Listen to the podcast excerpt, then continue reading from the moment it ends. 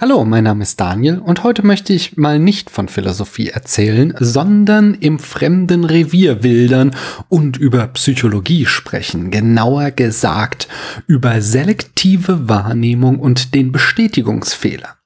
Ich hoffe, ich darf das. Beides sind jedenfalls psychologische Erkenntnisse, die unglaublich nützlich sein können, um sowohl in der Erkenntnis- und Wissenschaftstheorie als auch in der Ethik nicht in bestimmte Fallen zu tappen. Ungefähr so nützlich wie ein Schweizer Taschenmesser dabei zu haben, wenn du mal gerade nicht den Wein für 1,99 mit Schraubverschluss gekauft hast. Fangen wir mit der selektiven Wahrnehmung an. Jede von uns kennt das. Wir unterhalten uns mit Freunden über ein Thema, beispielsweise über den Tractatus Logico Philosophicus und kurz darauf zeigt unser Handy Werbung dafür an. Okay, das ist zu weit hergeholt. Das sehe ich ein. Aber ich wette, wenn ich jetzt von diesen super bequemen Hosen erzähle, die total elastisch und widerstandsfähig sind und sich super duper reinigen lassen, dann bekommt ihr die angezeigt, sobald ihr das nächste Mal auf Instagram oder Facebook geht. Einzig logische Schlussfolgerung, Dein Handy belauscht dich. Aber ist das die einzig logische Schlussfolgerung? Ich habe zwei verschiedene Sprachcomputer ausprobiert. Es scheint, als wäre die Spracherkennung gar nicht so gut, dass sie super bequeme Hosen, die total elastisch und widerstandsfähig sind und die sich super duper reinigen lassen, versteht. Aber wieso bekomme ich die Werbung dann plötzlich angezeigt? Wenn wir uns nach Aristoteles der Philosophie des Mittelalters zuwenden, muss ich euch unbedingt von Ockhams Rasiermesser erzählen. Der gute alte Wilhelm von Ockham war nicht der Gründer von Gillette, sondern ein Philosoph der für die Erkenntnistheorie folgenden Leitsatz aufgestellt hat. Von mehreren hinreichend möglichen Erklärungen für ein und denselben Sachverhalt ist die einfachste Theorie allen anderen vorzuziehen. Warum das so ist, klären wir ein anderes Mal. Aber gehen wir heute mal davon aus, dass das stimmt. Was hieße das für uns? Nun, was, wenn ich euch sage, dass die Werbung überhaupt nicht so plötzlich auftaucht wie Jan Böhmermanns SPD-Mitgliedschaft, sondern dass sie schon immer da war? Dass sich in Wirklichkeit etwas anderes plötzlich geändert hat, nämlich eure Wahrnehmung. Das ist es, was man selektive Wahrnehmung nennt. Aufgrund der Fülle der Sinneseindrücke, die in jedem Moment auf uns einströmen, ist unser Gehirn gezwungen, einen Großteil davon auszublenden. Sonst kämen wir überhaupt nicht mehr klar. Unsere Aufmerksamkeit wird stattdessen auf die Dinge gelenkt, die im Augenblick für uns relevant sind. Im Straßenverkehr? Achtest du zum Beispiel auf die Straßenführung, Schilder, Ampeln und wie sich die Autos, Fahrräder und Fußgängerinnen rund um dich herum verhalten aber du blendest unzählige andere Faktoren aus. In der Regel wirst du wahrscheinlich nicht auf die Farbe von Autos oder Häusern achten. Welche Markenkleidung die Menschen auf der Straße tragen, Wolkenkonstellationen, Street Art, gesunder Salat und Vogelarten sind dir höchstwahrscheinlich auch egal. Es geht schließlich darum, dass du sicher an dein Ziel gelangst. Dafür blendet dein Gehirn alles aus, was im Augenblick nicht relevant ist. Bei einem berühmt gewordenen Experiment von Daniel Simmons und Christopher Chapri müssen die Probanden ein Video ansehen, in dem sich drei Menschen in schwarzen T-Shirts und drei mit weißen Bälle zuwerfen. Ihre Aufgabe besteht darin, zu zählen, wie viele Pässe gemacht wurden. Doch der eigentliche Witz ist, dass mitten im Video ein Mensch in einem Gorilla-Kostüm durchs Bild läuft. Die meisten Probanden sehen den Gorilla nicht. Und zwar nicht, weil sie unter Affenblindheit aufgrund von zu viel Planet der Affen Binge-Watching leiden, sondern weil ihre Aufmerksamkeit nur auf die Bälle und T-Shirts gerichtet ist. Und diesen Mechanismus wendet dein Gehirn eben rund um die Uhr an. Wenn du dich im Internet bewegst, wird Werbung in den allermeisten Fällen als nicht relevant vom Gehirn ausgeblendet. Und wer könnte es ihm übel nehmen? Schließlich ist das Netz mit Werbung überfüllt und du bist darauf konzentriert, zwischen all den blinkenden Bildern und flackernden Videos die besser als das Bernsteinzimmer versteckte Information zu bekommen, wegen der du eine bestimmte Webseite besucht oder eine bestimmte App geöffnet hast. Aber wenn dir dann eine bestimmte Werbung, zum Beispiel von einem depperten Podcaster, in dein Aufmerksamkeitsfeld geschoben wird, dann fängt dein Gehirn an, diese für dich zu selektieren reflektieren, sobald du auf sie stößt. Sie taucht dann plötzlich überall für dich auf.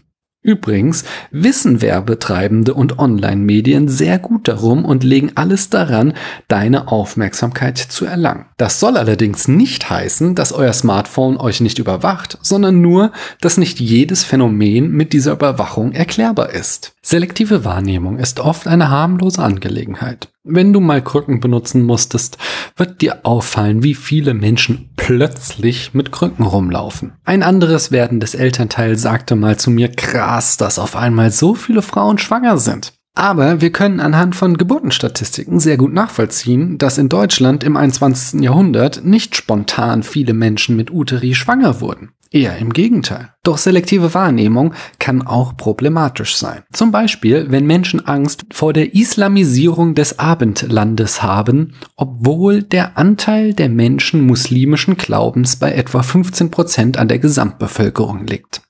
Die 85 Prozent Atheisten, Christen und Co. nehmen sie einfach nicht wahr. Auch kann es leicht passieren, dass Menschen wie ich, männlich, weiß, heterosexuell, also die vom Feuilleton tapfer betrauerten alten weißen Männer, nicht mitbekommen, wo andere Menschen, die nicht dieser privilegierten Gruppe angehören, diskriminiert werden. Da diese Barrieren für mich nicht relevant sind, blende ich sie einfach aus. Ein weiteres Beispiel ist jemand, der in einer Diskussion zum Klimawandel sagt, ach, warme Sommer hat es schon immer gegeben. Wobei, das geht schon eher in die Richtung des anderen Phänomens, das ich hier besprechen möchte. Gehen wir dafür noch einmal einen Schritt zurück. Diese neuen E-Scooter sind die Pest, oder? Mich nervt tierisch, dass die Dinger immer und überall im Weg stehen. Rollstuhlfahrende, Menschen, die Kinderwagen schieben und Blinde müssen noch dauernd darüber fallen. Aber was, wenn ich euch erzähle, dass ich in den letzten Wochen auf meinen Wegen durch die Stadt mal eine Strichliste gemacht habe? Was steht denn so auf den Bürgersteigen und Gehwegen? Dabei kam heraus, dass Roller nur für knapp 29 Prozent aller Hindernisse auf Trottoirs verantwortlich sind.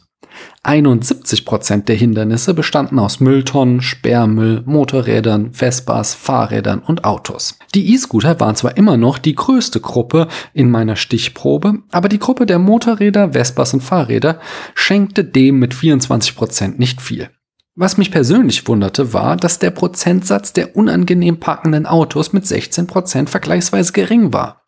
Denn in meiner Wahrnehmung als Fahrradfahrer stehen die immer im Weg. Wie kommt es, dass wir das Gefühl haben, dass E-Scooter überall rumstehen, während wir drei Viertel der anderen Hindernisse ignorieren? Nun, hier spielt sicher auch wieder selektive Wahrnehmung eine Rolle.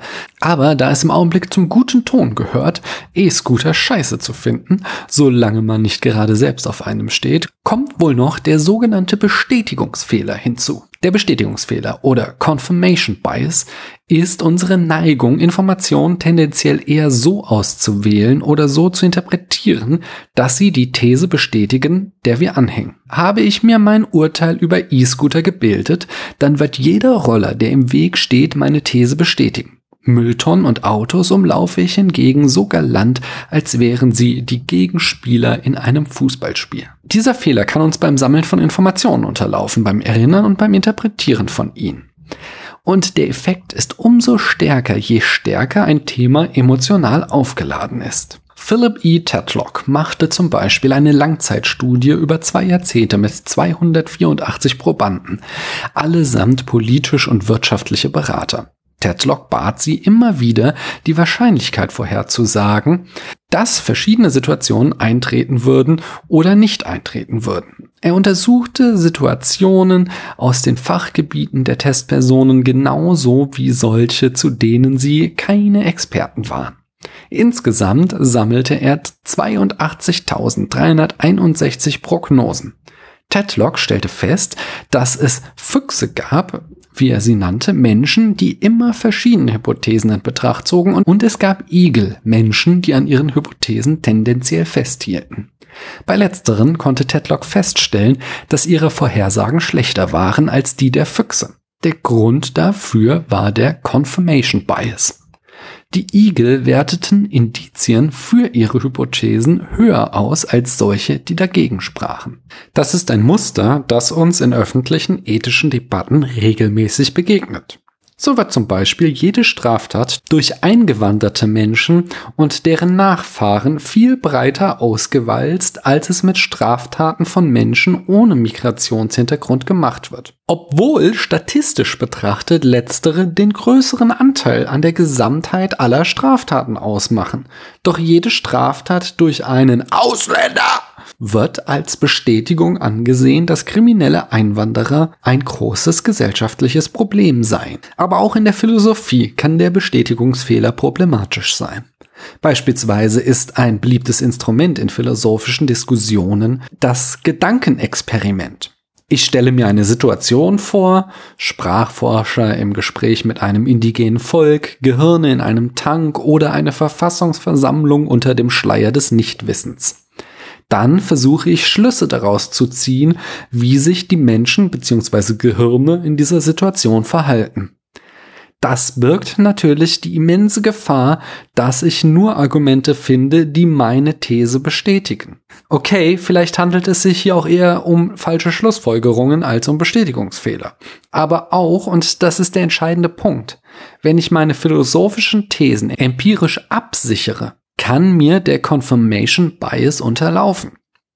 Beispielsweise vertritt der Philosoph Philipp Hübel die These, dass konservative Menschen sich neben anderen Markern unter anderem leichter ekeln als progressive Menschen. Daher verfangen bei ihnen eher Botschaften rechter Demagogen, die Menschen anderer Kulturen, anderer Religionen und anderer politischer Ansichten als dreckig, unrein und widerlich darstellen. Der Bestätigungsfehler birgt nun die Gefahr, dass ich, wann immer ich einen Menschen, der oder die sich leicht ekelt, treffe, ihn oder sie direkt ins rechte Lager stecke. Beziehungsweise, dass ich jeden Konservativen, der eine hohe Neigung zu Ekel hat, als Bestätigung meiner These ansehe. Während ich alle Menschen, die nicht in dieses Muster passen, keine Beachtung schenke. Ich will übrigens nicht sagen, dass Hübels These, die ich hier gewohnt verkürzt dargestellt habe, falsch ist. Ich will nach wie vor nur auf die Gefahren von selektiver Wahrnehmung und Confirmation Bias aufmerksam machen. Doch was können wir denn dagegen tun, dass wir uns von unseren kleinen, fehlbaren menschlichen Hirnen austricksen lassen? Öfter mal eine Strichliste führen ist ein Rat, den man nicht oft genug wiederholen kann. Eigentlich sollten empirische Sozialforschung und Statistik Schulfächer sein, denn unsere Gesellschaft ist chronisch abhängig von Daten und Statistiken, aber eine Ahnung davon, wie diese richtig zu interpretieren sind, haben die wenigsten Menschen. Außerdem lege ich euch ans Herz, euch mit Karl Popper und dem Falsifikationsprinzip zu beschäftigen. Irgendwann muss ich euch mal vom Neopositivismus, dem kritischen Rationalismus und dann auch vom Positivismusstreit erzählen. Aber heute mal wieder nur so viel. Empirische Wissenschaften können nicht beweisen. Krass, oder? Das scheint das exakte Gegenteil von dem zu sein, was man gemeinhin der Wissenschaft unterstellt. Aber es ist so. Die Wissenschaft stellt Theorien auf und sammelt dann Daten, um diese Theorien zu stützen. Aber wenn die Daten ergeben, dass die Theorie nicht stimmt, dann muss man sie zumindest modifizieren. Es gibt Extremfälle, bei denen ein Datum ausreicht, um eine Theorie zu Fall zu bringen. Das Beispiel, das alle Soziologiestudierenden im ersten Semester lernen, ist, alle Schwäne sind weiß. Dann schipperte James Cook nach Australien und entdeckte den Trauerschwan. Ich bin überzeugt, er war das persönlich. Damit war die These widerlegt. Daraus ergibt sich ein systematisches Problem. Denn es ist ja prinzipiell immer möglich, dass ich zukünftig noch ein Datum finde, das meine Theorie widerlegt. Wenn die empirische Wissenschaft aber nicht beweisen kann, dann ist das ein krasses Problem. Denn wir landen damit wieder mitten im erkenntnistheoretischen Skeptizismus, gegen den Platon sich so sehr wehrte. Was mache ich, wenn es kein sicheres Wissen gibt? Wenn alle meine Erkenntnisse widerlegt werden können? Ich mache es wie Popper und erhebe genau das zum Prinzip der Wissenschaft. Das Falsifikationsprinzip besagt, eine Theorie ist genau so lange wahr, bis sie widerlegt wurde. Und das ist unser stärkstes Mittel gegen selektive Wahrnehmung und den Bestätigungsfehler. Moderne Wissenschaft versucht nicht, Theorien zu beweisen, sie setzt alles daran, sie zu widerlegen. Und je öfter das scheitert, desto bewährter ist eine Theorie, desto gewisser ist sie. Das ist ganz nebenbei auch der Grund, warum es überhaupt keinen Sinn macht, wenns Klimaskeptiker behaupten, der menschengemachte Klimawandel sei nicht bewiesen. Das ist ein sinnloser Satz. Denn man kann den Klimawandel nicht beweisen, man könnte ihn nur widerlegen. Und alle unsere Versuche, das zu tun, sind bislang so dermaßen bescheiden, dass die Theorie vom menschengemachten Klimawandel sich ziemlich gut bewährt hat. So, das war mein kleiner Ausflug in die Psychologie und empirische Sozialforschung. Ich hoffe, er hat euch gefallen. Falls ja, könnt ihr ja mal auf iTunes eine Rezension schreiben. Ich danke euch, dass ihr mir eure Zeit geschenkt habt.